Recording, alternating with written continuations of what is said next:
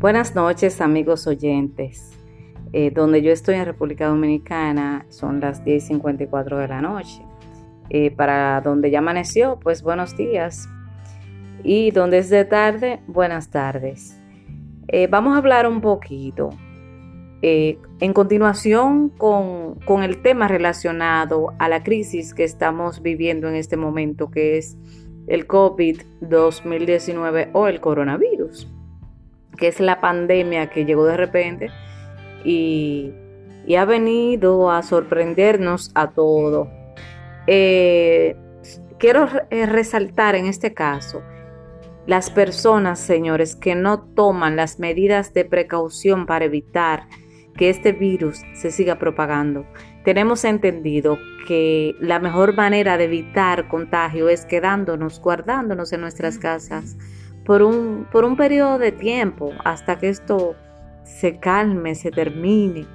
Pero si nosotros no ponemos de nuestra parte y seguimos en nuestra vida normal, sin tomar las precauciones del lugar, violando el toque de queda, entonces vamos a durar más para poder sobrepasar esta batalla.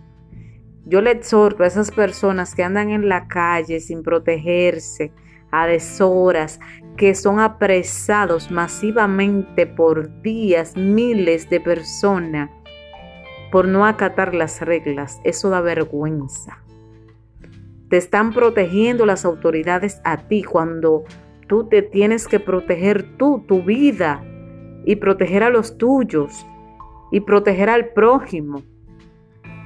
Entonces tenemos que crear conciencia, acatar las medidas obedecer las reglas, no faltarle el respeto a las autoridades que están haciendo su trabajo, pensar en los médicos que también tienen familias y están expuestos y tienen que ir a trabajar obligado. Pero todo el que no tenga que salir a la calle, que no salga, a menos que sea extremadamente necesario y que sean las horas que sí puede salir a la calle pero a las 5 de la tarde ya tienes que estar guardado en tu casa, porque es la única manera de que podamos combatir este virus. Así que a ti, que no te importa esta pandemia que ha traído muertes, desolación para las familias, mucho dolor para las personas que están perdiendo a sus familiares, para los médicos que se han contagiado y los policías y los periodistas la gente que está ahí el día a día, porque tiene que estar haciéndolo obligado. A ti yo te digo hoy que te quedes en tu casa, que respete a los tuyos, que respete a los demás. Esto pasará. Quédate en tu casa.